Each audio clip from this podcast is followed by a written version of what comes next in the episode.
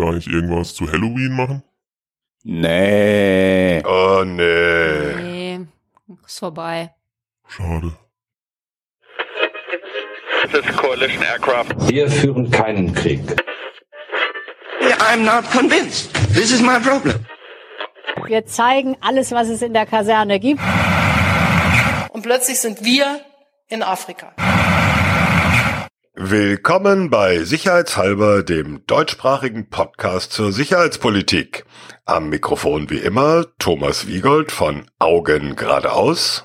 Ulrike Franke vom European Council on Foreign Relations. Frank Sauer. Frank Sauer von der Universität der Bundeswehr in München. E Carlo Masala dalle Forze Armate eh, Tedesche da Monaco. Un saluto a tutti gli ascoltatori italiani. Das war Italienisch. Gut, wo wir das jetzt auch geklärt haben, äh, wir zeichnen diese Folge auf am 1. November 2019 und ehe wir zu unseren Themen kommen, haben wir ein paar Hausmitteilungen.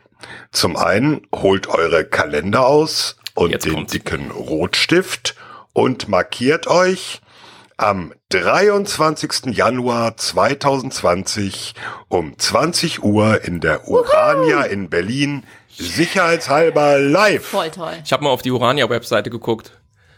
Die Urania-Webseite schreibt, Zitat, die Urania hatte große Persönlichkeiten als Referenten zu Gast, darunter Albert Einstein, Thomas Mann, Heinrich Böll, Max Frisch, Günter Grass, Michael Gorbatschow, Helmut Kohl, Christiane Nüsslein-Vollhardt, Gesine Schwan und viele mehr. Das muss ein Fehler sein, dass die uns eingeladen haben. Nee, die wollen Carlo Masala hinzufügen ja. zu dieser Liste. Okay, also da freuen wir uns drauf. Wir sind ganz gespannt. Das ist unser erstes Live. Und wir wollen ganz viele Zuhörer und Zuschauer haben. Äh, ja, die Details werden, ja, eigentlich muss man sich nur den Termin markieren und man muss sich dann eine Eintrittskarte kaufen. Das wollen wir ehrlicherweise auch dazu sagen. Wir freuen uns, wir sind gespannt und kommt zahlreich. Thomas, wissen wir schon, was die kosten wird? Ich glaube, die Urania nimmt standardmäßig immer 10 Euro Eintritt und äh, deckt damit sozusagen die Raummiete. Also wir werden damit nicht reich, das steht. Ich erstatte jedem die Eintrittskarte, der während der Aufnahme ruft, Frank, ich will ein Kind von dir. Oh, das ist gefährlich. das kann teuer sein. Das war ein Witz, ich nehme es zurück. Nee, wie du weißt, mache ich tolle Kinder. Kann man schon wollen.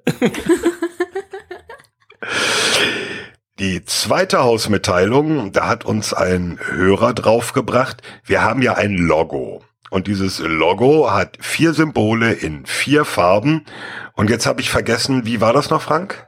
Ich habe sie auf der Tasse vor mir. Irgendjemand deutete aus, dass diese vier Punkte, äh, die das Logo außen umgeben, mit uns vier Podcastern korrespondieren. Und zwar ist die grüne Drohne, La, la, la, la, la, Natürlich Rike. La, la, la, la. der rote Soldat ist Carlo, Was die sonst? gelbe Lupe ist Thomas und ich bin das blaue Schild. Und man, natürlich dachte Stimmt der Hörer, schön. das wäre alles Absicht und genauso geplant gewesen.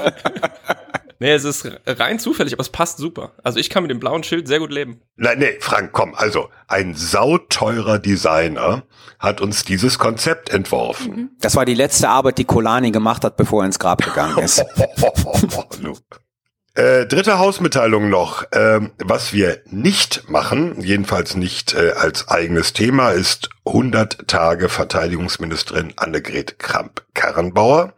Das haben alle anderen schon gemacht, insbesondere die Kollegen von Streitkräfte und Strategien vom NDR. Alles ganz wunderbar, empfehlen wir zum Anhören. Und ich füge mal eins hinzu, da kommen wir dann nämlich auch gleich noch zu unserem ersten Thema. Ähm, die ganzen 100 Tage Bilanzen sind so früh geschrieben worden, dass das, was uns gleich mit beschäftigen wird, nämlich ihr Syrien-Vorschlag, da meistens noch keinen Eingang gefunden hat. Damit kommen wir kurz zu unseren heutigen Themen. Zum einen reden wir darüber, wie wird eigentlich deutsche Außenpolitik gemacht? Und zum anderen ähm, Afrika. Was ist denn mit deutschem und da wir hier über Sicherheitspolitik reden, mit deutschem militärischen Engagement in Afrika, Spoiler, mehr als ihr alle glaubt, aber dazu später mehr. Zu unserem ersten Thema. Ähm, es gibt ein Zitat, das wird fälschlich dem früheren Reichskanzler Otto von Bismarck zugeschrieben. Wer weiß, wie Wurst und Gesetze gemacht werden, der kann nachts nicht ruhig schlafen. Und äh, bisweilen fragt man sich vielleicht, gilt das auch für die deutsche Außenpolitik? Carlo Massala erklärt uns jetzt, wie deutsche Außenpolitik gemacht wird. In deutscher Sprache. In deutscher Sprache. Vielen Dank, Thomas. Ähm, also einer der Kritikpunkte an dem Syrien-Vorstoß äh, Halt. der Ver Nochmal einen Schritt zurück, ehe wir jetzt mitten den armen, nichtswissenden Lesern das vorwerfen. Wir sind auf die Idee gekommen, weil die Verteidigungsministerin Annegret Kramp-Karrenbauer von nunmehr zwei Wochen äh, einen Vorschlag gemacht hat für eine Sicherheitszone im Norden Syriens. Das kam ein bisschen unvermittelt für die Beobachter äh, der deutschen Außen- und Sicherheitspolitik. Und auf einmal redeten alle darüber, aber es blieb ziemlich viel unklar. Dazu kommen wir noch. Und das hat uns eigentlich zu der Frage geführt, hey, deutsche Außenpolitik, wer macht das, wer ist da im Lied? Und jetzt erklärst du es nochmal, Carlo. Jawohl, sehr gerne. Wir machen das ein bisschen mit Handpuppen. Also, in der Bundesrepublik Deutschland haben wir, wie die Fachleute sagen würden, ein System der kombinierten auswärtigen Gewalt. Hä? Was heißt, genau, was heißt das? In vielen Staaten ist die Verantwortung für Außenpolitik sehr klar bei der Exekutive verortet. Das ist in der Bundesrepublik Deutschland nicht so. Es ist ein System der kombinierten auswärtigen Gewalt zwischen Exekutive und Legislative. Was bedeutet das und warum ist das so? Zum einen ist das so, weil aus dem Parlament äh, der Kanzler, die Kanzlerin gewählt wird und die Regierung gestellt wird. Das Parlament hat natürlich das Recht, äh, völkerrechtliche Verträge zu ratifizieren.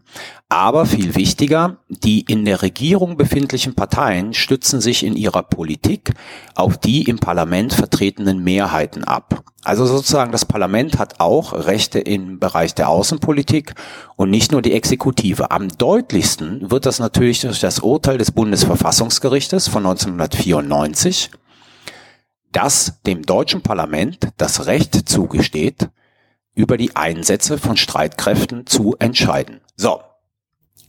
Zusätzlich in der Bundesrepublik Deutschland hat der Bundesrat in vielen Fragen, die die Europäische Union betreffen, auch noch ein Mitspracherecht, nämlich insofern, als das Gesetzesvorhaben im Rahmen der Europäischen Union auch die Bundesländer betreffen. Ihr seht, es ist alles ein bisschen komplizierter als einfach nur Außensicherheits- und Verteidigungspolitik wird in der Regierung gemacht. Äh, Professore, Professore, jetzt mal kurz einen Schritt zurück. Also, wenn ich mir das so vorstelle, jetzt gucke ich mir äh, meinetwegen Frankreich an. Ja. Da sagt der Präsident, Außenpolitik, linksrum geht's, und dann sagen alle, jawohl, mon Président, und dann geht's linksrum. Genau. Und das was passiert du hier in sagst, Deutschland ist, nicht. hier geht das nicht. Jetzt könnte doch Richtig. die Kanzlerin sagen, Außenpolitik, rechtsrum geht's, und dann sagen alle, jawohl, und warum geht das nicht? Naja, jetzt kommen wir noch zu was anderem. Wenn du mich äh, in deiner journalistischen Neugier nicht so früh unterbrochen hättest, hätte ich dir diese Frage schon beantwortet. Weil wenn wir uns jetzt nämlich nur mal auf die Regierung beschränken, dann haben wir da folgendes Phänomen. Also wir reden ja hier in diesem äh, Podcast immer über Sicherheitspolitik und vollständigkeitshalber muss man ja sagen, es gibt eine Außen-, Sicherheits- und Verteidigungspolitik in der Bundesrepublik Deutschland. Die Außen- und Sicherheitspolitik liegt in der Richtlinienkompetenz des Auswärtigen Amtes. Das Verteidigungsministerium ist nur für die Verteidigungspolitik zuständig, nicht für die Sicherheitspolitik. Klingt komisch, ist aber so. Das Ganze kann nur dann overruled, also überstimmt werden, wenn die Kanzlerin von ihrer Richtlinienkompetenz Gebrauch macht. Also wenn Frau Merkel in diesem Falle sagen würde, Herr Maas, Frau Kramp-Karrenbauer, hören Sie mal bitte beide zu. Wir gehen jetzt nach rechts, dann ist Schicht im Karton. Macht eine Kanzlerin in einer Koalitionsregierung eigentlich sehr selten, weil sie damit natürlich ihren Koalitionspartner brüskieren würde. Also von daher, wir haben die Möglichkeit zu sagen, es geht rechts rum. Es ist in Deutschland aber mit Koalitionsregierungen extrem schwierig. Ihr seht, ein sehr, sehr kompliziertes System, was erklärt, warum der Syrien-Vorstoß von Kramp-Karrenbauer im Auswärtigen Amt und bei der SPD unabhängig von dem eigentlichen Inhalt so sauer aufgestoßen ist, weil das eigentlich ein Vorstoß war, der dem Außenminister zusteht und nicht der Verteidigungsministerin. Wenn wir uns das jetzt mal aber historisch ansehen, dann gibt es immer wieder Situationen in der Bundesrepublik Deutschland, in der ja das Außenministerium meistens an den kleineren Koalitionspartner geht oder eigentlich immer, in der der größere Koalitionspartner gerne das Verteidigungsministerium als Nebenauswärtiges Amt benutzt hat, um sozusagen eigene außen- und sicherheitspolitische Akzente zu setzen. It's all very complicated. Ich würde noch gern mal diesen Punkt betonen, den du gerade noch mal erwähnt hast, nämlich, dass das Außenministerium eigentlich immer an den kleineren Koalitionspartner fällt, weil ich das in der Tat sehr, sehr wichtig finde, weil ich auch den Eindruck habe, dass das so ein bisschen beeinflusst, wer in den äh, oder, oder inwiefern in den größeren Parteien überhaupt äh, außenpolitisch gedacht wird und inwieweit man sich von vornherein auf Verteidigungspolitik spezialisiert, weil eben, sagen wir mal, eine Partei wie die CDU, die ja zumindest bisher in Koalition immer der größere Koalitionspartner war, somit eigentlich weiß, dass sie den, das Auswärtige Amt niemals kriegen wird. Also das finde ich eine interessante, eine interessante Situation, wo man quasi weiß, dass der größere Koalitionspartner eben nie das Außenministerium haben wird. Ähm, wie viel Sinnhaftigkeit da drin steckt, ähm, weiß ich jetzt nicht, aber das finde ich so ein Punkt, der wichtig ist. Wenn ich dich da ganz kurz unterbrechen darf, es gab eine interessante ähm, Entwicklung vor den letzten Wahlen, als die Grünen, ich glaube es waren die Grünen, sehr deutlich gemacht haben im Vorfeld, ähm, dass sie eigentlich gar nicht das Auswärtige Amt wollen, sondern das Finanzministerium. Also da hätte es vielleicht eine, äh, sozusagen, je nachdem wie die Wahlen ausgegangen wären, hätte es die Möglichkeit gegeben, sozusagen, dass zum ersten Mal das Auswärtige Amt nicht an den kleineren Koalitionspartner geht, sondern aus der Perspektive der Grünen dann das viel wichtigere Ministerium, Finanzministerium, das normalerweise immer in der Hand des größeren Koalitionspartners ist, an den kleineren Koalitionspartner übergeht.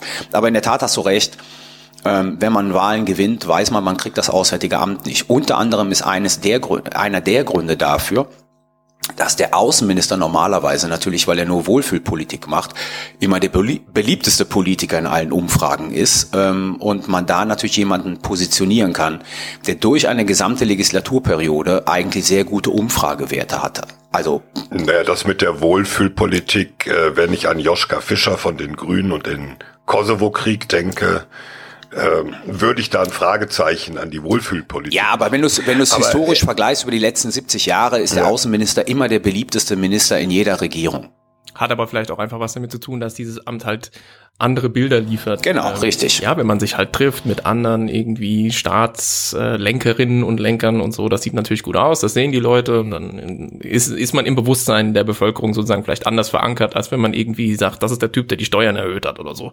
Ein Satz vielleicht noch ganz kurz, ähm, wenn man diese äh, Frage, wer macht deutsche Außenpolitik, sehr breit aufziehen wollte, könnte man natürlich noch einen ganzen Haufen Akteure mit dazu nehmen, nämlich auch noch die politischen Stiftungen und die Goethe-Institute und alles mögliche. Also ähm, es sind schon eine Vielzahl von Akteuren, aber uns interessiert natürlich hier insbesondere sozusagen, was wie das in der Regierung ähm, verteilt ist. Genau, und wir haben auch nicht erwähnt natürlich die Ausschüsse des Deutschen Bundestages, die Arbeitsausschüsse, die sozusagen ähm, außenpolitische Gesetze vorbereiten, die das diskutieren, die sozusagen versuchen, dann eine Konsensmeinung zu finden.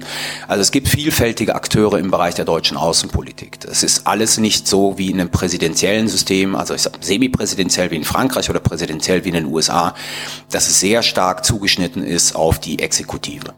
Genau, und jetzt haben wir quasi etabliert, dass die deutsche Außen- und Sicherheitspolitik auf nationaler Ebene recht eingeschränkt ist, beziehungsweise dass es eben ein System ist, in dem viele Akteure zusammenarbeiten müssen und dass das wahrscheinlich eine gewisse Limitierung dann ähm, bedeutet für so große Vorschläge. Aber das stimmt ja auch auf internationaler Ebene. Denn Deutschland noch mehr, würde ich sagen, als viele andere Länder, sagt ja immer, dass es nur mit Verbündeten Außen- und vor allen Dingen eben Sicherheitspolitik machen will. Also die Regel ist ja eben niemals ohne Verbündete. Das heißt, man spricht sich immer oder man versucht sich immer innerhalb der EU abzusprechen. Ähm, NATO haben wir in verschiedenen Folgen erwähnt. Und natürlich vor allen Dingen, wenn es um Militäreinsätze geht, versucht man immer eigentlich nur zu agieren, wenn es Mandate der Vereinten Nationen und des Sicherheitsrats der Vereinten Nationen gibt. Was jetzt auch meine quasi meine Frage wäre, also wenn wir das jetzt so darstellen, haben wir eine Situation, in der die deutsche vor allen Dingen Sicherheitspolitik quasi doppelt, ja, eingeschränkt wird. Erstmal auf nationaler Ebene und dann auf internationaler Ebene. Ist das ein sinnvolles System, das Mäßigung ähm, erwirkt, das dazu führt, dass wir nur durchdachte Vorschläge bekommen? Oder ist das so eine Art Selbstblockade, weil ich würde ja sagen, dass ein Grund, warum Annegret Kramp-Karrenbauer mit ihrem Vorschlag so ja vorgeprescht ist, hat wahrscheinlich genau damit zu tun, dass sie sich Sorge machte, dass diese ganzen Einschränkungen quasi dazu führen würden, dass das ihr Vorschlag niemals ähm, irgendwie öffentlich wird. Also wie seht ihr das? Ähm, Selbstblockade oder oder sinnvoll? Also sinnvoll und zwar national deswegen, weil ähm, was passieren kann, wenn zu viel Macht in einem äh, Pol sozusagen äh, äh, vereint ist, das siehst du ja bei dem präsidentiellen System in den USA, nämlich dass so jemand wie Trump äh, eine ganze über Jahrzehnte gewachsene Ordnung quasi im Alleingang demontieren kann. Und ähm, das ist auch ganz interessant, da ist, da sind die Checks and Balances, die normalerweise ja sinnstiftend sind für das amerikanische politische System, also das Exekutive, Judikative und Legislative sich gegenseitig immer so ein bisschen ausbalancieren. Also die, die entscheiden, die, die die äh, Gesetze machen und äh, ja und die, die, die das Recht genau, sprechen. Recht sprechen. Genau. Ähm, und ähm, hier in diesem im Falle der Außenpolitik hat der Präsident schon sehr un sehr weitgehend äh, uneingeschränkte Verfügungsgewalt. Und deswegen ist es aus einer nationalen Perspektive gut, wenn man diese Verflechtungen einbaut, um eben solche ja, Exzesse vermeiden zu können. Und International ist es, glaube ich, auch sehr sinnvoll, allein wenn man sich die deutsche Geschichte anguckt, dass wir eben keine Alleingänge mehr machen, sondern wir diesen Multilateralismus, also immer das Zusammenarbeiten mit Partnern, mit Freunden, Verbündeten in die, ja quasi, man sagt ja auch immer so schön, das ist in die DNA der Bundesrepublik Deutschland eingeschrieben. Also das ist im Prinzip so, wie dieser Staat gedacht ist. Steht ja auch alles im Grundgesetz drin und so weiter. Jetzt stelle ich mal die ketzerische Gegenfrage. Was bedeutet das für die Handlungsfähigkeit? Darf ich dazu die Antwort liefern? Bitte, glaub, Professor. Also, Frank hat recht und Frank deutet aber auch auf das Problem hin. Also, das System der auswärtigen Politik der Bundesrepublik ist sehr konsensual angelegt, was gut ist. Aber es verhindert schnelle Entscheidungen. Und das sozusagen kann manchmal von Nachteil sein. Und das sieht man zum Beispiel an so einer Frage wie Parlamentsvorbehalt. Ja, du brauchst für den Einsatz von Streitkräften den Deutschen Bundestag. Das macht Sinn, weil sozusagen dann der Einsatz von Streitkräften von einem von einer breiten Mehrheit der Politik getragen wird. Und man denkt dann halt auch sozusagen, dahinter steht eine breite Mehrheit der deutschen Bevölkerung. Was aber nie dazu führen wird, dass die Bundesrepublik Deutschland bei Tag 1 dabei ist, sondern in der Regel stößt die Bundesrepublik da, Deutschland bei Tag 3 dazu. Also, da würde ich dir widersprechen. Warum? Ähm, also, wenn ich mir die bisherigen Mandate angucke, dann lag es nie an der Entscheidungsgeschwindigkeit des Bundestages, ja, sondern es lag daran, wie schnell die Regierung ein entsprechendes Mandat vorgelegt hat. Okay, fair also, enough. Es ist so ein bisschen so ein Mythos zu sagen, weil das Parlament drüber abstimmen muss, verzögert sich das. Ja, so meinte also ich das, das eigentlich das, gar nicht, dass das ja, sich aber verzögert. So, so wird's ja immer gesagt. Ja, aber das, das stimmt äh, ja auch der nicht. Parlamentsvorbehalt die Sache verzögert, weil bis der Bundestag entschieden hat, langsam und bräsig. Das kann unter Umständen sehr, sehr schnell gehen. Dafür gab es auch Beispiele in der Vergangenheit. Der entscheidende Punkt war immer, wann ist die Regierung aus dem Kram gekommen und hat ein Mandat vorgelegt, was konsensfähig war. Ja, aber das ist ja genau der Punkt. Dadurch, dass das Parlament entscheiden muss, braucht, braucht es diese Vorbereitung des Mandates. Und dadurch wird das Ganze natürlich immer ein bisschen länger dauern. Und ich sage ja, das ist nicht schlecht, weil die Idee, die dahinter steht, ist wichtig. Ähm, gleichzeitig muss man aber auch den strukturellen Aspekt sehen, es verhindert sehr schnelles Handeln. Darüber kann man jetzt äh, sich streiten, ob das gut oder schlecht ist, aber man muss es einfach so sehen. Also ich will noch mal betonen, ich persönlich finde den Parlamentsvorbehalt absolut richtig und ich bin da bei Thomas, dass sich eigentlich in der Vergangenheit gezeigt hat, dass das eben ja sicher keine Entscheidung verhindert, vielleicht etwas verlangsamt. Ich verstehe dein Argument, Carlo, aber ich glaube nicht, dass da das Problem liegt. Ich sehe ja, sehe ich mehr so. das Ich habe ja nicht gesagt, dass es ein Problem ist. Es ist eine Folge. Nicht ich ein muss mal Problem. eben in Klammern was sagen. Es gibt ja auch immer wieder die Ansätze zu sagen, wir müssen über den Parlamentsvorbehalt nachdenken. Zuletzt Wolfgang Schäuble, Genau. Ja. Ja. der Bundestagspräsident vor einigen Tagen in seiner Rede im Haus der deutschen Geschichte in Bonn, wo er gesagt hätte, wenn äh, gesagt hat, pardon, wenn wir mehr europäische Integration wollen, dann müssen wir auch über Dinge wie den Parlamentsvorbehalt nachdenken. Genau, und das ärgert mich immer, weil ich finde, dass wir damit quasi das ja angreifen, was meiner Meinung nach total Sinn macht und was eben, wie gesagt, in der Vergangenheit gar nicht so sehr das Problem war. Also wir, wir haben quasi eine sinnvolle Institution und dann sagen wir, ja, wegen Europa und irgendwie müssen wir es jetzt abschaffen. Das Problem liegt aber meiner Meinung nach wo ganz woanders, nämlich eher, und das sehen wir eben gerade so stark in dieser sich gegenseitig blockierenden großen Koalition. Wenn man nämlich eine Koalitionsregierung hat, die gerade was eben Sicherheitspolitik angeht, sich so überhaupt nicht einig ist, dann blockiert sich quasi die Koalition damit gegenseitig. Das hat mit dem Parlamentsvorbehalt äh, nicht wirklich was zu tun. Der ist weiterhin sinnvoll.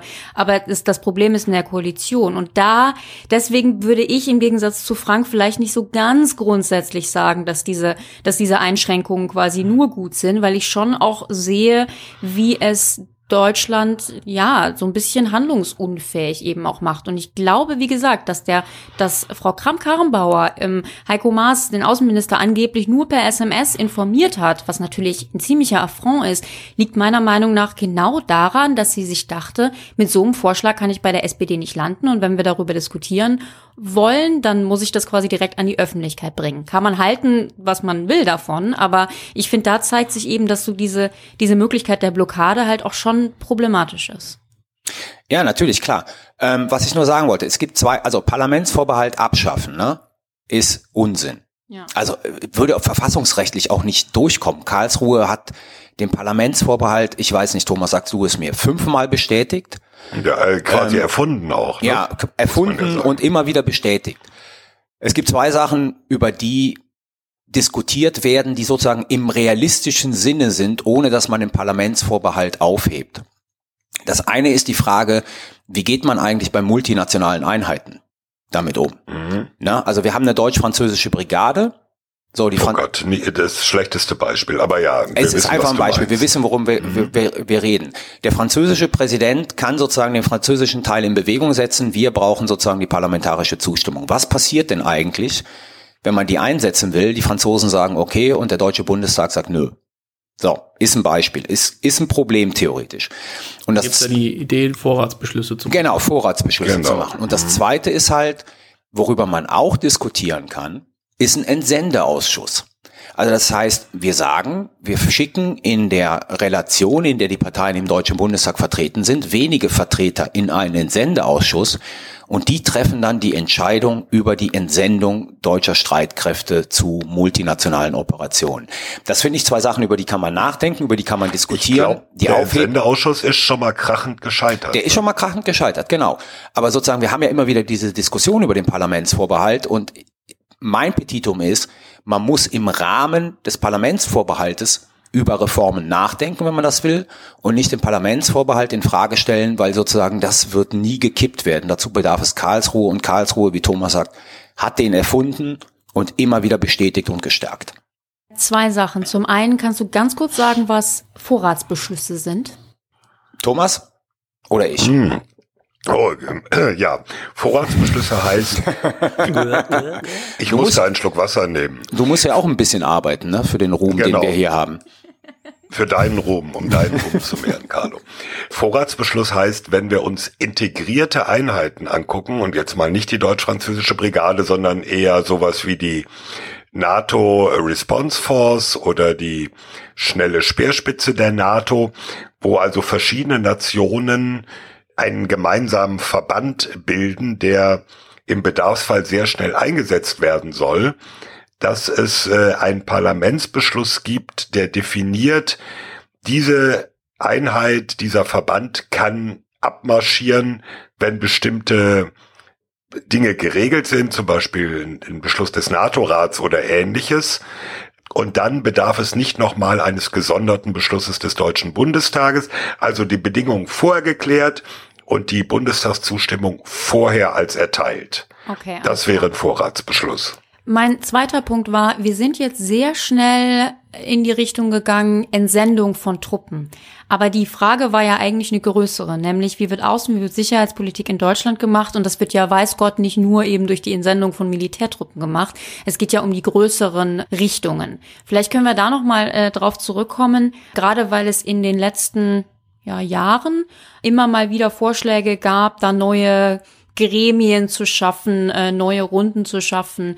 Wie kann man denn in Deutschland mal sagen, ich will als Politiker jetzt, ich will darüber nachdenken, wo geht die Reise hin, was ist eigentlich unsere Strategie, Re, äh, Afrika, machen wir ja gleich das, das Thema. Wer macht da eigentlich die, die großen Linien? Und vielleicht kann hier jemand mal den Vorschlag von, ich glaube, es nennt sich Bundessicherheitsrat, nee, äh, Nationaler Sicherheitsrat, äh, ein bisschen beleuchten. Also, wenn die Bundesrepublik oder die Bundesregierung eine Strategie für eine Region, für ein Land oder weiß der Teufel was machen will, dann machen das alle Ministerien, dann gibt es ein federführendes Ministerium, das ist das Auswärtige Amt, das koordiniert das und dann gibt es ein, am Schluss ein abgestimmtes Papier, in der sozusagen die ähm, Positionen, Maßnahmen, Vorschläge der gesamten Bundesregierung drin sind. Die Diskussion, die wir seit Jahren führen, ist die Diskussion um einen nationalen Sicherheitsrat der Bundesrepublik Deutschland. Analog dem National Security Council ähm, in den USA. Da kennt jeder immer diesen berühmten nationalen Sicherheitsberater des Präsidenten. Die haben einen eigenen organisatorischen Unterbau und die beraten den Präsidenten sozusagen in allen Fragen der Außensicherheits- und Verteidigungspolitik. Und die Idee, die immer wieder ventiliert wird, Julie Smith, Wolfgang Ischinger, ist, man braucht sowas ähnliches auch in der Bundesrepublik Deutschland. Jetzt haben wir in der Bundesrepublik Deutschland den Bundessicherheitsrat. Der Bundessicherheitsrat ist ein Gremium. Ein geheimtagendes Gremium. Ein geheimtagendes Gremium. Bundessicherheitsrat, nicht nationaler Sicherheitsrat. Das eine gibt es, das andere wird gefordert unter Federführung des Bundeskanzlers und da sitzt das Auswärtige Amt, das Verteidigungsministerium, das Wirtschaftsministerium, das Entwicklungshilfeministerium und ich weiß nicht, wer noch drin. Ich guck gerade. Chef des Bundeskanzleramts, Auswärtiges Amt, Verteidigung, Finanzen, Inneres, Justiz, Wirtschaft und Zusammenarbeit und Entwicklung. Genau. Und dessen Hauptaufgabe ist eigentlich die Genehmigung von Rüstungsexporten. Punkt. Das war historisch immer so. Ähm, das machen sie bis heute immer so. Da wird halt sozusagen darüber beraten, wer von uns Waffen bekommen darf. Die Idee, die jetzt ventiliert wird, ist, dass man diesen Bundessicherheitsrat ausbauen soll, also institutionell unterfüttern soll mit eigenem Mitarbeiterstäben und so weiter und so fort. Und dass dort der Ort ist, in, im Prinzip, wo Sicherheits- und Verteidigungspolitik koordiniert und abgestimmt wird in der Bundesregierung. Dazu ähm, haben Julie Smith und Wolfgang Ischinger und andere, aber auch Roderich Kiesewetter schon 2005 Ideen vorgelegt. Bis heute ist da nichts draus geworden. Und ganz neu, ich glaube jetzt am 23. Oktober in der FAZ gab es einen Artikel von Christina Moritz, glaube ich, ähm, die auch sagt, Zeit für einen nationalen Sicherheitsrat. Also das ist so ein immer wiederkommendes Thema. Ja, aber warum haben wir ihn denn nicht, wenn alle glauben, es ist eine gute Idee? Ja, brauchen wir ihn denn wirklich? Mein Punkt ist folgender. Ich glaube, dass Institutionen nicht gemeinsame Interessen schaffen. Das ist das eine. Also der Tobias Lindner hat vorgestern von den Grünen muss von man den sagen, Grünen ne? genau der verteidigungspolitische mhm. Sprecher von den Grünen hat vorgestern mit Blick auf diesen AKK-Vorschlag auch nochmal bestätigt, dass er eigentlich dafür wäre, so ein Gremium zu schaffen, wo man solche Sachen dann diskutieren könnte und dann sozusagen mit einer konsolidierten Position äh, an die Öffentlichkeit geht. Da frage ich immer, wozu gibt es ein Bundeskabinett? Genau da kann man das auch machen. Ja, aber die sind ja nicht alle besonders sicherheitsverteidigungspolitisch bewandert, ne? Also da kann man das vorschlagen, aber es macht doch, ja. Aber Rike, guck dir mal an, wer im Bundessicherheitsrat sitzt. Da sitzt drei Viertel des Kabinetts mittlerweile drin. Ja gut, aber der nationale Sicherheitsrat, den könnte man ja ganz anders zusammensetzen. Also die Idee. Wenn wir den so machen, wie alle andere Staaten ihn machen, dann müssen wir ihn im Bundeskanzleramt andocken. Das heißt aber auch, dass sozusagen massiv Kompetenzen aus Wirtschaftsministerium, aus Auswärtigem Amt, teilweise aus Verteidigungsministerium an den Bundeskanzler abgetreten werden müssen. Weil ansonsten macht es keinen Sinn, einen nationalen Sicherheitsrat beim Bundeskanzleramt zu haben. Ich kann mir nicht vorstellen, dass der kleinere Koalitionspartner, und jetzt kommen wir wieder an den Anfang, der traditionell das Auswärtige Amt bekommt, sagt, jo, kein Problem. Wir machen jetzt hier Franks Leib- und Magenthema, was eigentlich immer ein National Security Thema ist, also National Security Council Thema ist, wir geben jetzt mal die Kompetenzen für Rüstungskontrolle an das Bundeskanzleramt. So, dann haben wir das Problem, das Bundeskanzleramt macht mittlerweile Europapolitik, das Bundeskanzleramt macht dann Rüstungskontrolle. Was macht eigentlich noch das Auswärtige Amt? Die bilateralen Beziehungen zu Liechtenstein und Monaco zu pflegen. Da geht doch keine Partei drauf ein. Wir haben das falsche System ja, ich für glaube, so ein, Ich glaube, äh, so es ist auch Gremium. unabhängig von dieser Parteiengeschichte. Schrei mich nicht an. Ich schreie dich nie an, Carlo. Selbst wenn es keine Koalitionsregierung wäre, sondern das Auswärtige Amt von der stärksten Regierungspartei besetzt würde, dann äh, wäre vom Selbstverständnis des Auswärtigen Amtes seit über 100 Jahren das einfach kein Ding, dass der Regierungschef oder die Regierungschefin Kompetenzen aus diesem diplomatischen Gebilde abzieht. Völlig d'accord. Und der zweite Punkt, und das wäre mein wichtigster Punkt, Institutionen schaffen keine Interessen. Hätten wir einen Nationalen Sicherheitsrat gehabt, wäre Frau Kram-Karrenbauer mit diesem Syrien-Vorschlag da reingegangen und hätte genauso die Ablehnung erfahren von Heiko Maas, äh, wie sie es erfahren hat in der Öffentlichkeit. Also von daher sehe ich nicht, die, ich weiß, dass Leute das anders sehen. Mein Punkt ist immer, Institutionen schaffen keine Interessen. Und deshalb sehe ich nicht den Sinn, einen Nationalen Sicherheitsrat in der Bundesrepublik Deutschland zu haben. Allerdings hätte der sie doch gezwungen, die Verteidigungsministerin, mit diesem Vorschlag abgestimmt vorzugehen, oder? Kannst du noch mal drei Takte dazu sagen? Weil dann diskutieren wir den jetzt abschließend auch noch mal wirklich, äh, Thomas. Ja, also der Vorschlag ist, also die Verteidigungsministerin ist, obwohl sie gar nicht zuständig ist, wie wir ja gelernt haben, mit dem Vorschlag äh, an die Öffentlichkeit getreten, eine internationale Sicherheitszone im Norden Syriens zu schaffen. Sie hat das dann etwas präzisiert, dass sie sagt, äh, unter UN-Mandat und auch unter UN-Führung solle dort eine äh, sichere Zone geschaffen werden, die also Vertreibungen stoppt, die die Rückkehr von Flüchtlingen ermöglicht, die die, ich sag mal im weitesten Sinne, Kriegshandlungen in dieser Region äh, ausschließt. Es blieb und ich glaube, es bleibt auch weiterhin unklar, wie ein solches UN-Mandat zustande kommen soll. Klammer auf, Russland müsste zustimmen und Russland als Vetomacht im äh, UN-Sicherheitsrat hat ja zwei Tage nach diesem Vorschlag mit der Türkei eine Abmachung getroffen, wo die sozusagen ihre eigene Sicherheitszone konstruiert haben. Und gerade heute haben die darin vereinbarten gemischten türkisch-russischen Patrouillen in der Region begonnen. Das heißt also, ähm, ein, ein Vorschlag, von dem man nicht weiß, wie er international durch und wie er auch umgesetzt werden soll. Ja, zur Ergänzung, heute haben auch die Syrer diesen Vorschlag abgelehnt.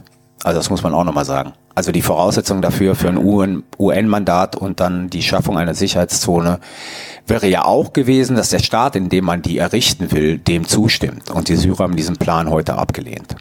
So. Und man muss noch dazu sagen, bis jetzt, wenn ich das richtig sehe, falls nicht heute was anderes passiert ist, bis jetzt ist die Position der Bundesregierung, verkündet vom Regierungssprecher, die Meinungsbildung über diesen Vorschlag in der Bundesregierung ist noch nicht abgeschlossen.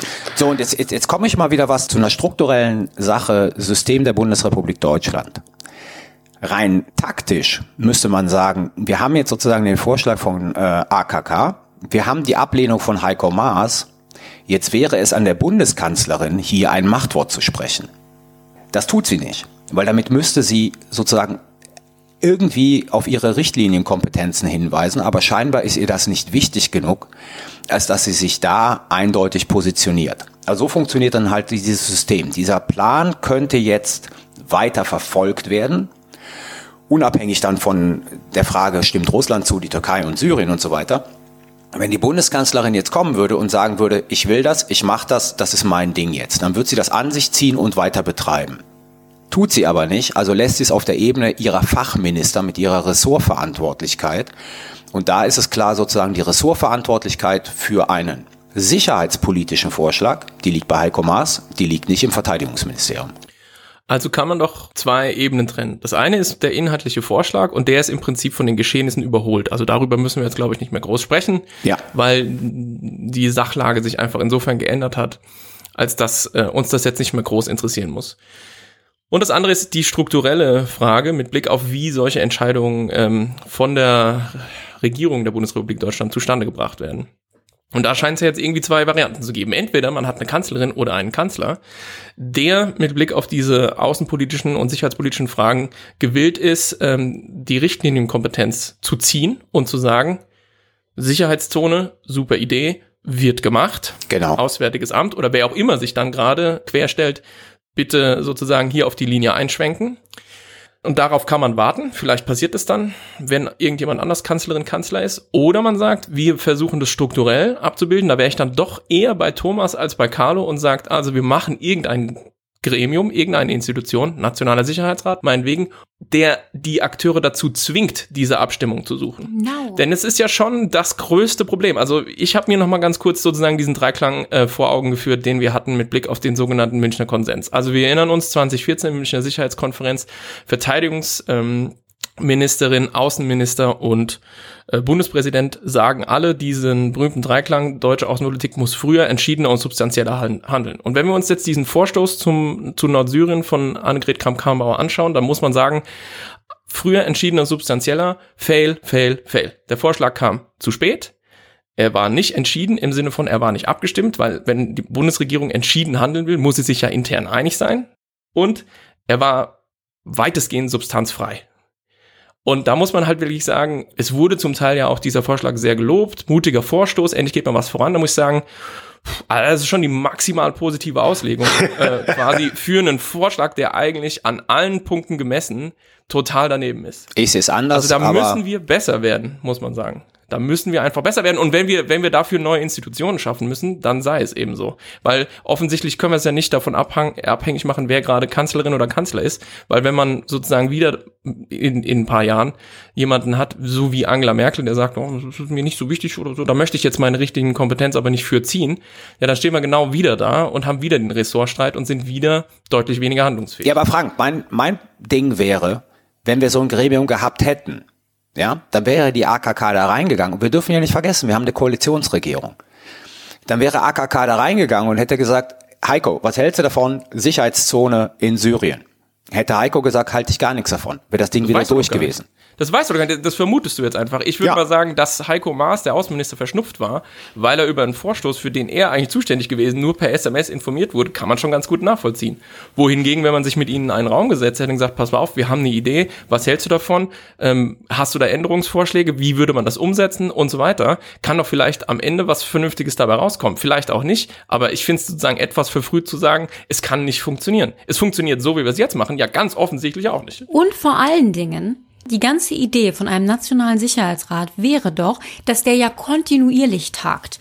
Das ist ja nicht nur, dass der eben mal, wenn du jetzt irgendwie ein Problem hast, zusammenkommt und dann kommt eben AKK mit diesem Vorschlag da rein und Heiko Maas sagt, nee, wollen wir nicht, sondern meine Idee dahinter wäre eben zu sagen, das ist ein Rat, der sich grundsätzlich und regelmäßig mit diesen Themen auseinandersetzt und vielleicht ganz vorsichtig sowas wie eine strategische Vision ähm, sich im Dialog erarbeitet, was denn die deutsche Sicherheits- und Verteidigungspolitik sein sollte. Und auf Basis dessen kann man dann eben auch bessere Vorschläge machen. Dann hätte vielleicht auch AKK den Vorschlag der Sicherheits- oder ähm, Schutzzone anders gemacht. Wo ist der aufgehangen?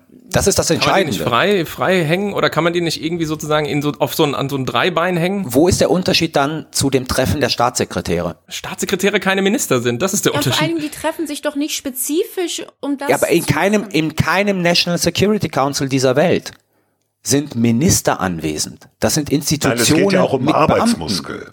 Ja, aber dass jemand wie, der, wie die Verteidigungsministerin einen Vorschlag einspeist und dieser wie auch immer man ihn nennen will, Nationale Sicherheitsrat sagt, okay, wir arbeiten jetzt mal was aus. Liebe Minister, Außen, Verteidigung, liebe Kanzlerin, guck mal. Und dann haben wir sozusagen, das ist was anderes als das, was Rieke will. Dann haben wir nämlich einen Beamtenapparat mit Fachleuten, sozusagen die Verteidigung und Auswärtiges und weiß der Teufel was können. Das ist ja wieder was anderes. Aber auch da stellt sich die Frage, wo ist der aufgehangen? Ja, im Kanzleramt, aber der Nationale Sicherheitsrat in den USA ist doch genauso etwas. Das ja, ist aber ja der auch, hat, der hat die sind ja auch keine gewählten Vertreter. Nein, aber der hat Kompetenzen, der berät den Präsidenten. Der berät den Präsidenten und auf dessen Grundlage entscheidet der Präsident. Das ist ja kein Koordinierungsgremium zwischen verschiedenen Ministerien. Das ist ja sozusagen eine Überwachungsbehörde für die anderen Ministerien, die dem Präsident, im Prinzip ist das ein Planungsstab. Punkt. die dem Präsidenten Vorschläge macht, äh, wie er bestimmte Sachen machen soll, oder wenn der Präsident eine Idee hat, die äh, Konzepte ausarbeitet, wie er sie umsetzen kann. Ja gut, dann basteln wir uns halt eine Koordinierungsbehörde für strategische Planung der deutschen Außen- und Sicherheitspolitik. Wir müssen es ja nicht genauso machen wie die Amerikaner. Also ich verstehe da einen Einwurf von wegen, wo ist es aufgehangen, aber mein Problem ist, und das geht in die Richtung von dem, was Frank sagte. Es ist doch ein wahnsinniges Armutszeugnis, dass wir quasi so weit sind, dass wir in Deutschland und jetzt in Europa quasi Deutschland loben müssen dafür, dass sie auch mal einen Vorschlag gemacht haben. Der war zwar nicht abgesprochen, der macht relativ wenig Sinn, es ist ein bisschen unklar, aber wir sind, äh, wir sind wirklich so weit, dass man quasi Deutschland und, und ja, die deutschen Politiker dafür lobt, oh toll, ihr habt auch mal irgendwie einen Vorschlag gemacht. Und das ist doch der Wahnsinn, das kann doch irgendwie nicht sein. Und vor dem Hintergrund sage ich, meine Hoffnung wäre, wenn es da einen wie auch immer organisierten Rat, äh, Koordinationsgremium, ich weiß nicht was gibt, das sich regelmäßig trifft und mal diese diese Krisen Syrien etc. sich eben längerfristig anguckt, äh, dass aus so einem Rat dann eben auch Vorschläge erarbeitet werden können, die eben nicht so wirken, als hätte man sie sich mal eben ausgedacht. Zwei Sachen. Also A gibt es diesen Rat von klugen Leuten. Der nennt sich sicherheitshalber und erscheint alle drei Wochen. So. Oh. Oh. Ich habe das überhaupt nicht kommen sehen. So, du hast so ein Pokerface gehabt. Ja, dabei. ganz Sehr gut. Der zweite Punkt ist, ähm, ich kann das alles nachvollziehen, aber es lässt etwas raus, sozusagen, was leider Gottes systemimmanent ist, nämlich das Politische. Also die Deutschen machen seit Monaten oder vielleicht Jahren keine substanziellen Vorschläge mehr, weil wir keine politische Übereinstimmung in der Koalition haben über diese Fragen. So. Und da hilft so ein Rat auch nicht. Ich kann das verstehen, sozusagen zu sagen, kluge Leute, die sich das langfristig überlegen, aber das ist sehr technokratisch und das funktioniert halt in einem System nicht, das politisch ist.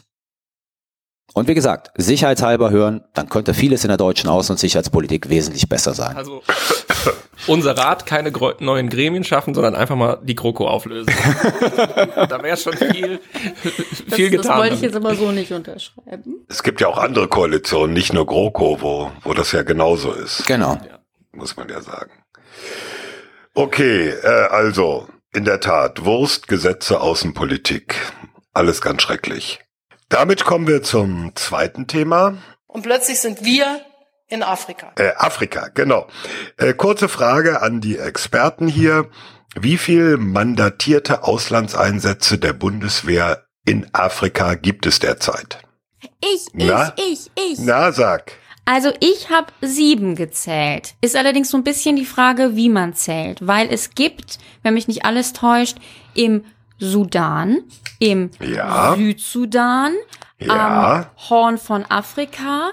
Dann, Ja. und da bin ich mir nicht sicher, ob das ein eigenes ist oder zu Horn von Afrika gehört, nämlich Djibouti.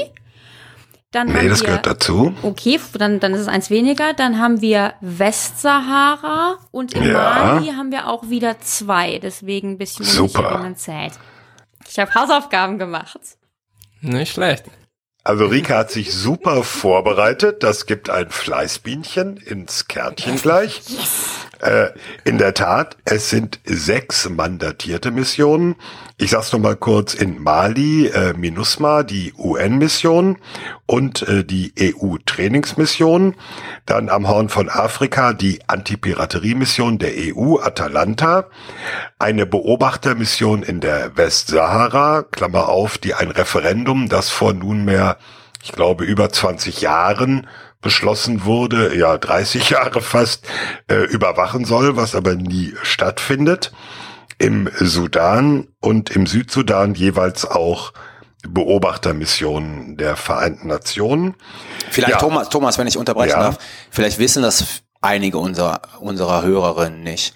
Ähm, in der Westsahara geht es um die Auseinandersetzung zwischen der Polisario und ähm, Genau. Marokko. Also Marokko beansprucht die Kontrolle über das Gebiet der Westsahara. Es gibt eine Unabhängigkeitsbewegung, Genau. die von Algerien unterstützt wird. Das ist die Polisario. Da gab es Kämpfe und es gibt sozusagen seit ja mehr als 20 Jahren, ich glaube es ist schon 30 Jahren, gibt es sozusagen eine äh, internationale Übereinkunft zwischen den Vereinten Nationen, Marokko und der Polisario, die wird dann halt, soll überwacht werden. Genau, und äh, da waren schon vor über 20 Jahren äh, Polizisten der Bundespolizei in dieser Mission.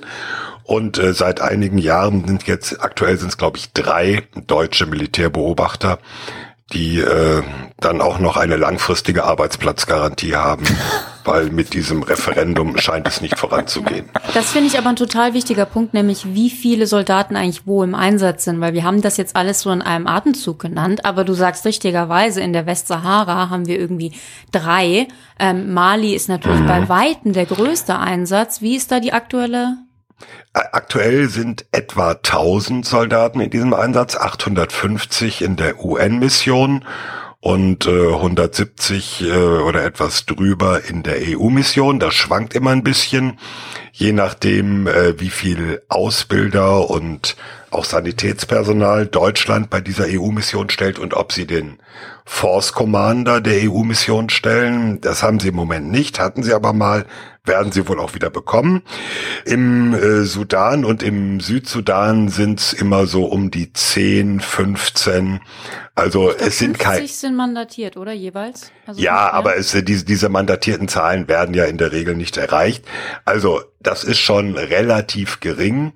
Trotzdem, äh, es sind Missionen, die auch der Bundestag beschlossen hat übrigens, wo deutsche Soldaten aktiv sind. Interessant wird's aber, ja. Atalanta, ganz kurz, um das abzuschließen, weißt du, wie viele, weil da sind ja die ja. Deutschen auch mit Schiffen unterwegs. Nee, eben nicht mehr. So. Äh, seit einigen Jahren schickt die deutsche Marine kein Schiff mehr dahin, weil äh, sie hat zu wenig Schiffe, äh, sondern es wird immer für eine Zeit von etwa drei Monaten ein Flugzeug hingeschickt, ein Seefernaufklärer der die Küstenlinie abfliegt und nach Piratengruppen sucht.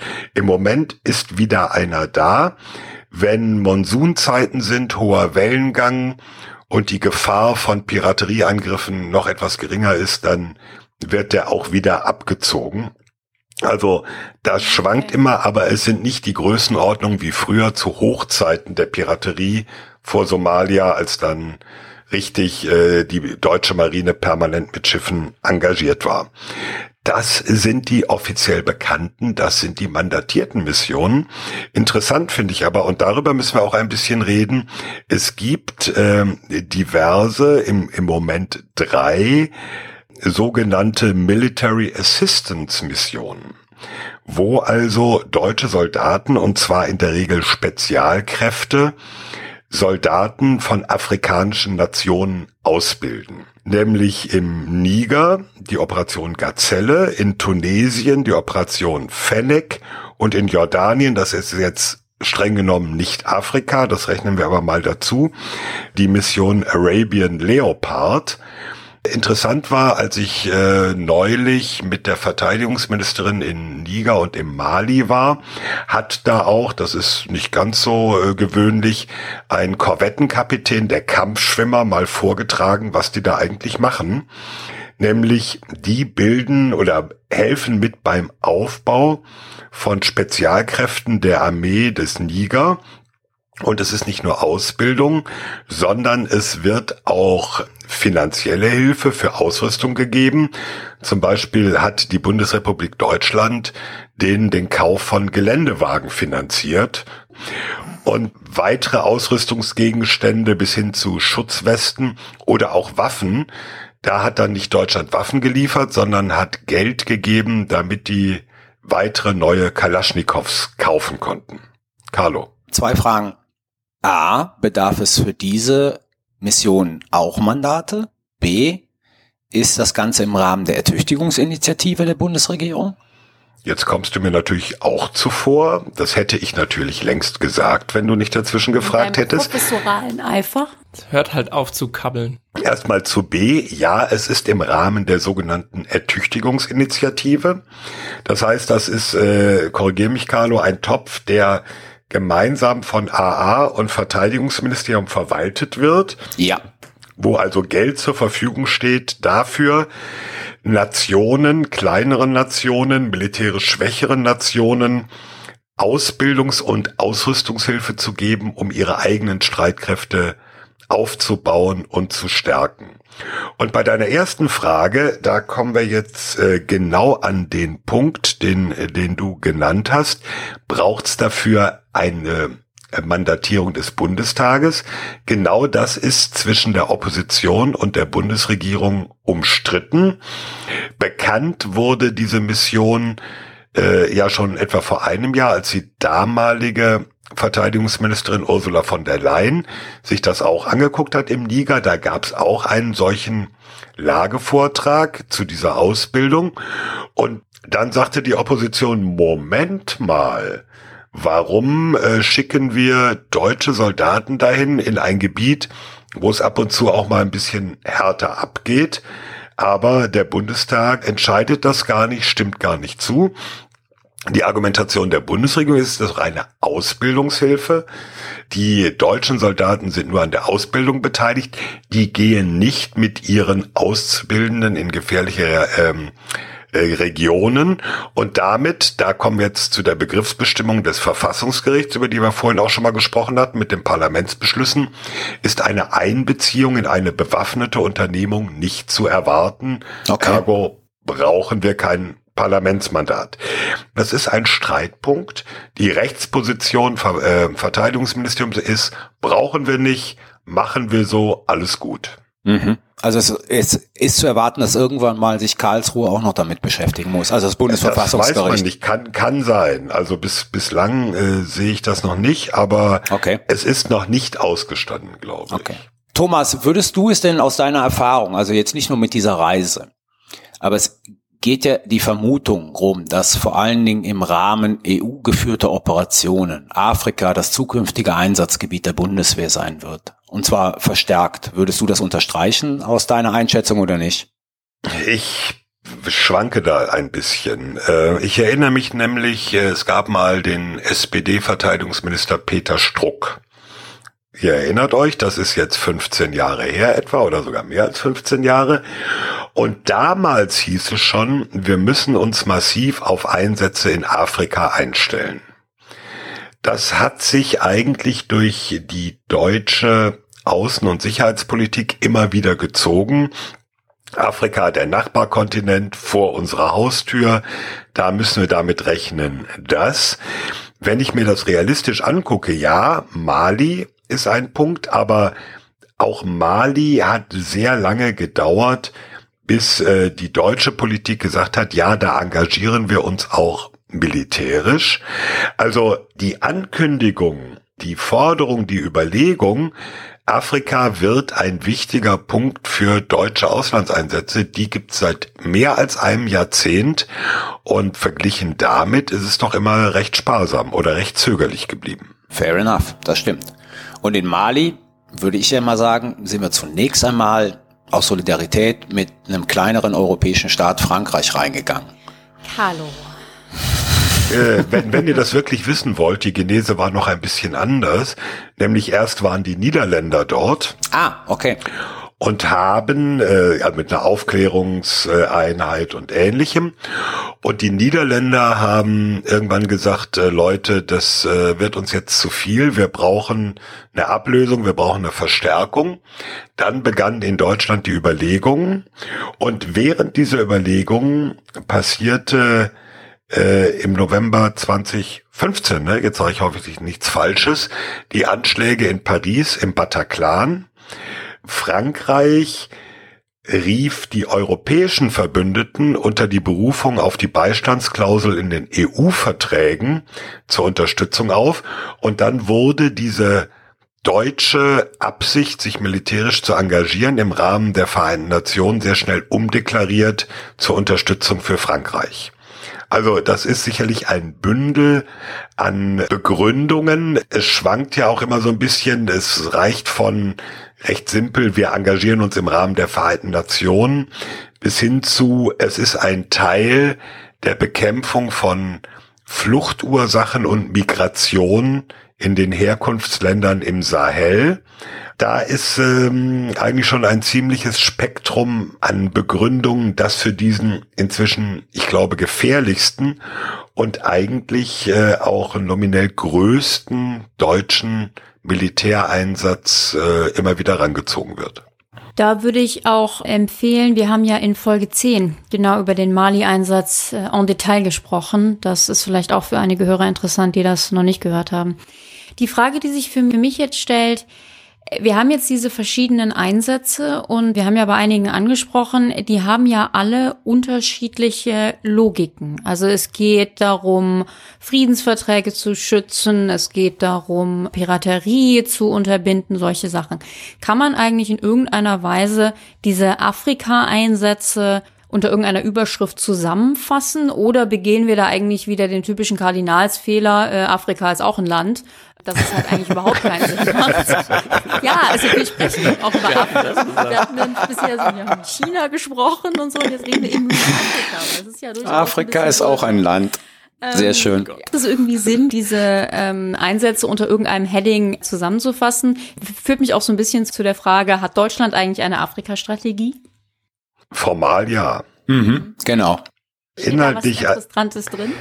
Vieles, äh, aber diese Argumentation, die ich erwähnt habe, seit über einem Jahrzehnt, es ist der Nachbarkontinent und deswegen äh, betrifft er uns in besonderer Weise und natürlich inzwischen vor dem Hintergrund von Flüchtlingen und Migration nochmal zusätzlich. Aber wie gesagt, es sind äh, alles unterschiedliche Ansätze Teilweise hat es sich ja auch weitgehend äh, erledigt oder beruhigt, wenn wir uns die Anti-Piraterie-Mission angucken. Das ist so drastisch zurückgegangen in den vergangenen Jahren. Ja, es gibt immer wieder Fälle, aber es ist nicht mehr vergleichbar mit 2008, 2009, als man sozusagen wöchentlich dann abhaken konnte, wie viel Piratenangriffe auf Handelsschiffe es gegeben hat. Also gar kein Vergleich.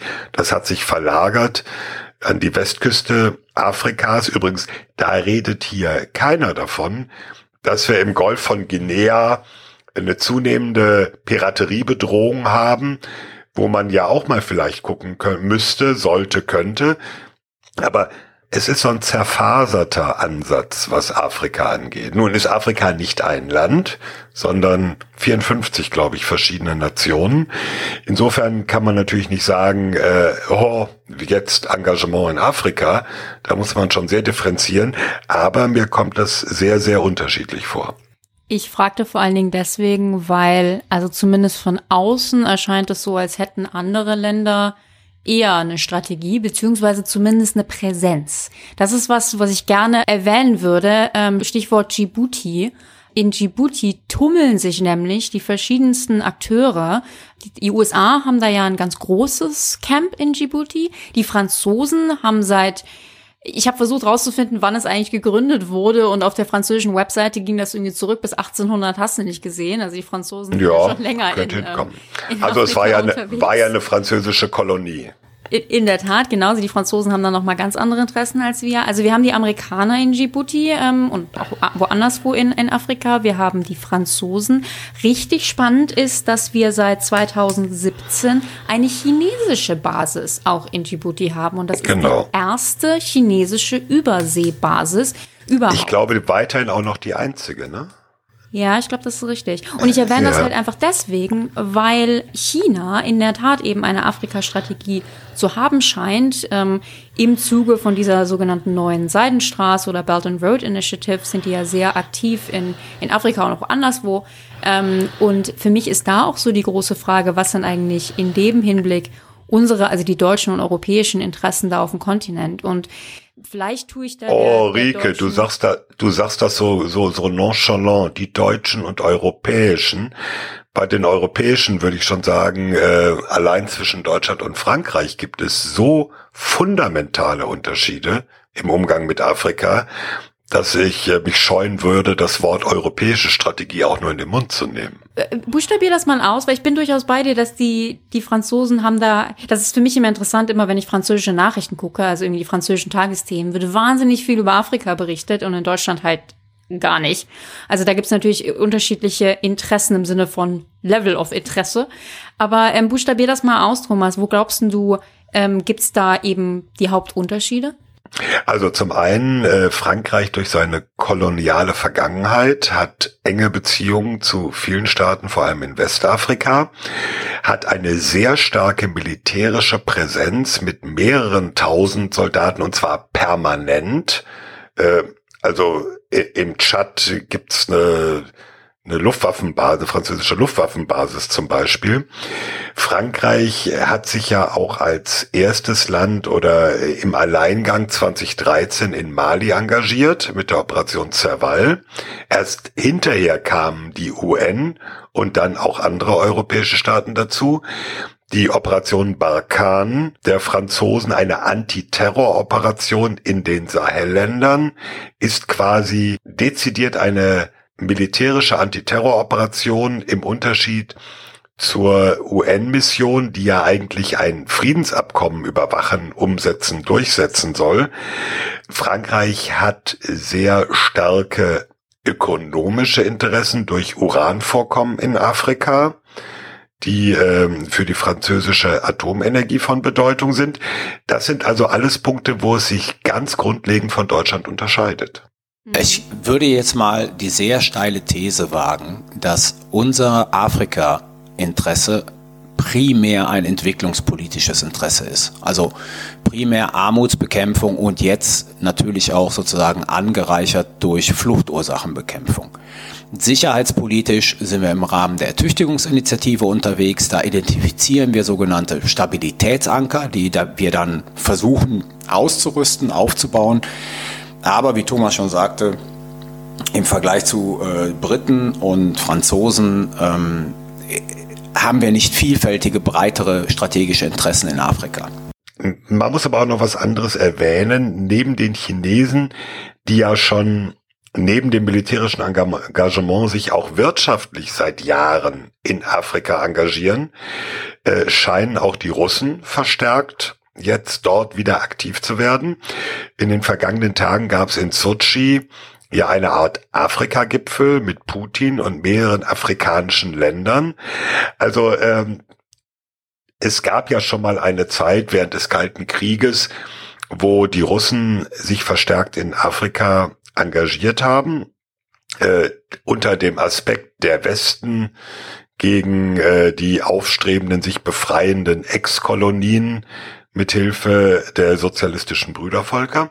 Jetzt kommen wir äh, auf einen anderen Level. Ähm, also ich weiß zu wenig, um sagen zu können, so während die Chinesen und die Russen äh, sich überlegen, wie sie Afrika aufteilen, äh, ist Europa da noch ein bisschen zurückhaltend, mit Ausnahme der Franzosen. Aber man sieht verstärktes Engagement militärisch wie ökonomisch auf verschiedenen Feldern. Ja, ich fand es auch interessant. Ich hatte jetzt im Zuge von der chinesischen Basis in Djibouti gelesen, dass die Amerikaner wohl vor einigen Jahren verhindert hatten, dass die Russen sich da was bauen und dann eben von den, von den chinesischen Anstrengungen da so ein bisschen überrumpelt wurden und sich deswegen ganz besonders geärgert haben. Also das fand ich noch so einen interessanten Punkt. Ich würde vorschlagen, ähm, weil wir ja jetzt wirklich das so ein bisschen übersichtsmäßig gemacht haben, dass wir in einer der kommenden Folgen mal dezidiert darüber sprechen, was macht China eigentlich in Afrika und dann was bedeutet das für uns und inwieweit gibt es da überlappende, aber eben auch divergierende Interessen? Denn das fände ich mal eine sehr spannende Frage. Das könnten wir. Soll ich noch mit einem Fun Fact abschließen? Ja, es, bitte. es gibt in Mali zwischen der Hauptstadt Bamako und dem Ort Kulikoro wo die EU-Trainingsmission stationiert ist, eine inzwischen wunderbar ausgebaute mehrspurige Schnellstraße. Wenn man sich jetzt umhört, dann erzählen einem die einen aus der diplomatischen Community, ja, kein Wunder, haben die Chinesen gebaut. Dann redet man mit anderen, die sagen, so ein Blödsinn, haben die Franzosen gebaut mit EU-Mitteln. Ich habe das während meiner Zeit äh, oder in ein paar Tagen da unten nicht klären können, wer nun eigentlich diese Straße gebaut hat. Ja, ich, ich glaube, es wird jetzt in der Botschaft und im AA und im Verteidigungsministerium, äh, vielleicht haben sie es inzwischen geklärt, aber ähm, es gab ein bisschen Verwirrung, als ich die jeweiligen damit konfrontierte, aber der sagt doch. Gut, dann ziehen wir an dieser Stelle einen Schlussstrich. Rike, fazitierst du uns? Ich, ich fazitiere. Also in dieser 19. Folge hatten wir zwei Themen und zwar sprachen wir zuerst darüber, wer eigentlich in Deutschland die Sicherheits- und Verteidigungs-, Außensicherheits- und Verteidigungspolitik macht, bestimmt, entwickelt. Hier hatten wir sogar ein bisschen ein, ein Erklärbär-Element, denn äh, Carlo ähm, sprach über die kombinierte auswärtige Gewalt Klingt komisch, ist aber so. Ähm, haben wir ein bisschen was gelernt. Grundsätzlich würde ich sagen, das Fazit unserer Diskussion war, dass Außenpolitik in Deutschland sehr konsensual angelegt ist, was Gutes und Schlechtes hat, was wir auch ähm, diskutiert haben. Aktuell haben wir so eine gewisse politische Stagnation vielleicht oder ähm, dass sich da eine politische Blockierung vielleicht. Und äh, hier ging es dann um die Frage, inwieweit ein nationaler Sicherheitsrat Abhilfe schaffen könnte. Äh, ich und ich glaube auch Frank waren eher der Meinung, dass das vielleicht eine ganz gute Idee ist. Carlo hatte einige Einwände. Äh, fand ich eine sehr spannende Diskussion. Und dann das zweite Thema Afrika. Da haben wir eine Übersicht geliefert was machen wir eigentlich dort? Also wir im Sinne von Deutschland und die Bundeswehr. Und wir haben gesagt, es gibt sechs mandatierte Einsätze in Afrika von ganz unterschiedlicher Größe, von drei Soldaten zu, zu tausend. Und äh, wer sind eigentlich noch die ganzen anderen Akteure, die da aktiv sind? Und wir sehen, es sind einige und daher mein Vorschlag zu sagen, wir schauen uns noch mal an, was genau China da eigentlich äh, so, so macht. Also wieder bei der nächsten Folge oder den nächsten Folgen einschätzen, dann besprechen wir das mal. Dankeschön. Damit sind wir auch schon beim Sicherheitshinweis. Sicherheitshinweis. Wer fängt an? Frank fängt an. Eigentlich wollte ich über den Open Skies Vertrag reden, der, ähm, wie man so hört, aus Washington offensichtlich äh, von amerikanischer Seite aufgekündigt werden soll. Aber ähm, ganz ehrlich, Wer will schon immer noch hören, wie ich weiter darüber jammere, dass Donald Trump die Rüstungskontrollarchitektur zertrümmert? Deswegen jammer ich mal über was anderes. Toll. Und zwar äh, aus aktuellem Anlass über ähm, einen Vergleich, den ich zu ziehen gedenke zwischen dem, wie die Amerikaner mit einem bestimmten Thema umgehen, was mir auch sehr am Herzen liegt und wie wir das tun. Und zwar ist gestern Abend oder gestern äh, ein Papier erschienen vom Defense Innovation Board, was ein Beratungsgremium ist, ein ziviles für die für das Pentagon und was ähm, Prinzipien dargelegt hat, wie das Pentagon mit künstlicher Intelligenz umzugehen gedenkt in Zukunft. Wir haben in der letzten Folge darüber ja recht ausführlich äh, gesprochen und das Dokument als solches ist extremst lesenswert. Es ist zum Teil ähm, auch wirklich, wie ich finde, macht genau die richtigen Punkte, was mich nicht total überrascht, weil Heather Roth, äh, eine Kollegin aus den USA, da federführend war bei dieser ganzen Sache und man merkt schon, ähm, dass sie und alle anderen, die beteiligt waren, wissen, wovon sie reden. Man kann sich dann im, Einzelnen, glaube ich, über Inhalte streiten und äh, über bestimmte, sag mal, wie Dinge da gerahmt werden. Das ist aber gar nicht der Punkt, auf den ich hinaus will. Was ich mal betonen will, ist Folgendes. Bis dieses Dokument entstanden ist, hat es zwölf Monate gedauert und dann gab es einen transparenten Prozess mit allem möglichen Anhörungen, Beratungen, auch Übungen und da sind inkludiert gewesen, ja, Repräsentanten von Partnerstaaten, Akademiker, also Moralphilosophen, Völkerrechtler, Experten für Menschenrechte, Computerwissenschaftler, Technologieexperten ähm, und so weiter und so fort. Ich verstehe nicht, warum wir in Deutschland sowas nicht auch mal auf die Beine stellen für die, wir hatten es ja in der letzten Folge bereits beklagte ähm, Lehrstelle, die wir haben mit Blick auf eine militärische Konzeption oder Strategie oder Leitlinie, wie man es nennen will, hinsichtlich KI. Warum wird da nicht auch mal einfach ein Prozess aufgesetzt, wo man sagt, wir hören mal die Vertreter der Zivilgesellschaft, wir laden uns ein paar Moralphilosophie-Professoren ein, wir äh, fragen vielleicht Vertreter der Kirchen, wir holen uns KI-Expertinnen, Robotiker und besprechen das und schreiben das dann mal systematisch auf. Stattdessen, was haben wir? Irgendwelche Papierchen, die sind schön und gut vom Her, eins von dreien. Jeder fragt sich, warum gibt's die, welchen Stellenwert haben die und warum kriegen wir da keine vernünftige Linie rein? Das ist mir gestern Abend, als ich das gesehen habe, was das Defense Innovation Board hier vorgelegt hat, wieder sehr, sehr sauer aufgestoßen. Und da kann ich nur sagen, nationaler Sicherheitsrat hin oder her, egal was wir sozusagen hier reformieren oder irgendwie an neuen Gremien schaffen oder so, wir müssen einfach mal ein bisschen aus dem Quark kommen und ein paar Prozesse besser aufs Gleis setzen. Der Sicherheitshinweis läuft unter, wovon Frank nachts so träumt. Das war, äh, war ja eher ein Rant und kein Sicherheitshinweis. Aber gut, äh, zur Kenntnis genommen. Äh, Frank schicken wir dann zu den Anhörungen der Moralphilosophen. Gut. Mein Sicherheitshinweis, das wichtigste Führungsmittel westlicher Politiker und Militärs ist kompromittiert. Ich rede natürlich von WhatsApp, dieser Messenger-Application, die zu Facebook gehört und äh, gestern kam Reuters, äh, bislang sind sie, glaube ich, exklusiv mit der Geschichte, dass äh, in etlichen westlichen Ländern WhatsApp gehackt wurde. Und zwar so, dass man über diesen Messenger-Dienst die Kontrolle über das Handy übernehmen kann, auf dem WhatsApp läuft. Besonders pikant wird es dadurch, dass so Reuters es Hinweise darauf gibt, dass das Ganze mit Software einer israelischen Firma passierte, die eigentlich nur an ja, äh, Sicherheitsbehörden zur Strafverfolgung genutzt werden soll. Aber wenn so ein Land diese Technik hat, dann kann man es auch ganz gut für Spionage einsetzen. Wie weit das geht, wie umfangreich das ist, was es bedeutet, ist alles noch ein bisschen unklar. Aber wie gesagt, das Führungsmittel 2.0 ist in Gefahr. Mein Sicherheitshinweis dieser Woche gilt Trollen. Ähm, als ich klein war, waren Trolle ja noch kleine Fabelwesen. Äh, heute verbergen sich dahinter aber Menschen, die im Internet ihr Unwesen treiben. Also Menschen, die entweder aus Spaß, immer häufiger aber wohl gegen Bezahlung im Internet Falschmeldungen verbreiten, bestimmte Narrative aufbauen und andere Menschen ja belästigen oder beschimpfen. Und jetzt ist gestern ein super interessanter Artikel veröffentlicht worden, oder besser gesagt drei. Ähm, die polnische Journalistin Katarzyna Pruskiewicz war nämlich undercover sechs Monate lang bei einer polnischen Trollfarm beschäftigt und hat nun darüber geschrieben. Und es gibt drei Artikel Artikel, einen auf Deutsch auf BuzzFeed, auf Englisch auf der Website des Guardians und einen auf Polnisch für Newsweek. Ich werde sie alle drei verlinken. Und was hat sie herausgefunden?